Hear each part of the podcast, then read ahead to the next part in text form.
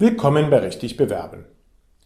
Dies ist der dritte und letzte Teil des Beitrags Schweigen ist Gold und darin möchte ich typische Einwände entkräften, die immer wieder gegen das Weglassen von Informationen vorgebracht werden, die ihre Bewerbungschancen offensichtlich nur senken können. Der erste Einwand ist, dass man das ja so machen müsse. Also, dass man eben unter Umständen tatsächlich auch negative Informationen mitliefern müsse. Das müssen Sie überhaupt nicht. Es gibt kein Gesetz, das Ihnen vorschreibt, was Sie in Ihre Bewerbungsunterlagen aufzunehmen haben und was nicht. Das ist alleine Ihre Entscheidung. Sie entscheiden, wie Sie sich am besten für die andere Seite präsentieren wollen. Natürlich dürfen Sie dabei nicht lügen. Aber Lügen würde bedeuten, dass sie Informationen anbringen, die tatsächlich nicht der Wahrheit entsprechen. Hier geht es aber nur darum, Sachen wegzulassen, die offensichtlich ihre Chancen schmälern würden. Und das ist etwas anderes.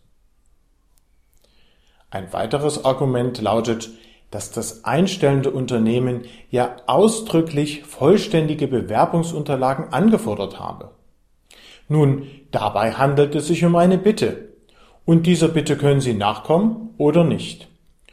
Und wenn das Nachkommen eher nicht in Ihrem Sinne ist, weil es bedeuten würde, dass Ihre Bewerbungschancen dadurch sinken, dann ist es natürlich keine gute Idee, das zu tun.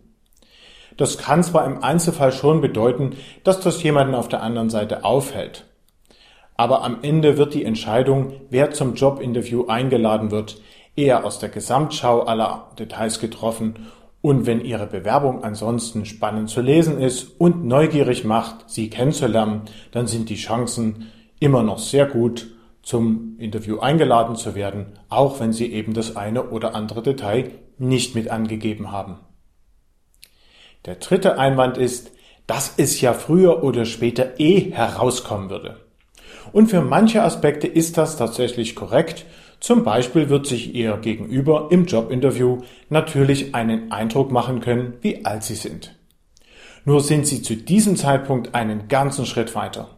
Hier haben Sie die Möglichkeit, all Ihre Stärken und Vorzüge zu präsentieren und sehr detailliert zu erklären, warum Sie die perfekte Besetzung für diese Stelle sein werden. Und am Ende ist es natürlich so, dass es tatsächlich gar keine perfekte Besetzung gibt.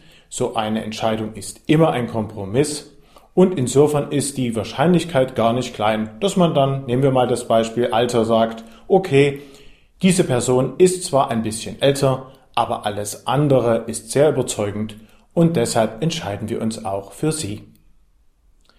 Das waren meine Tipps in diesem Zusammenhang.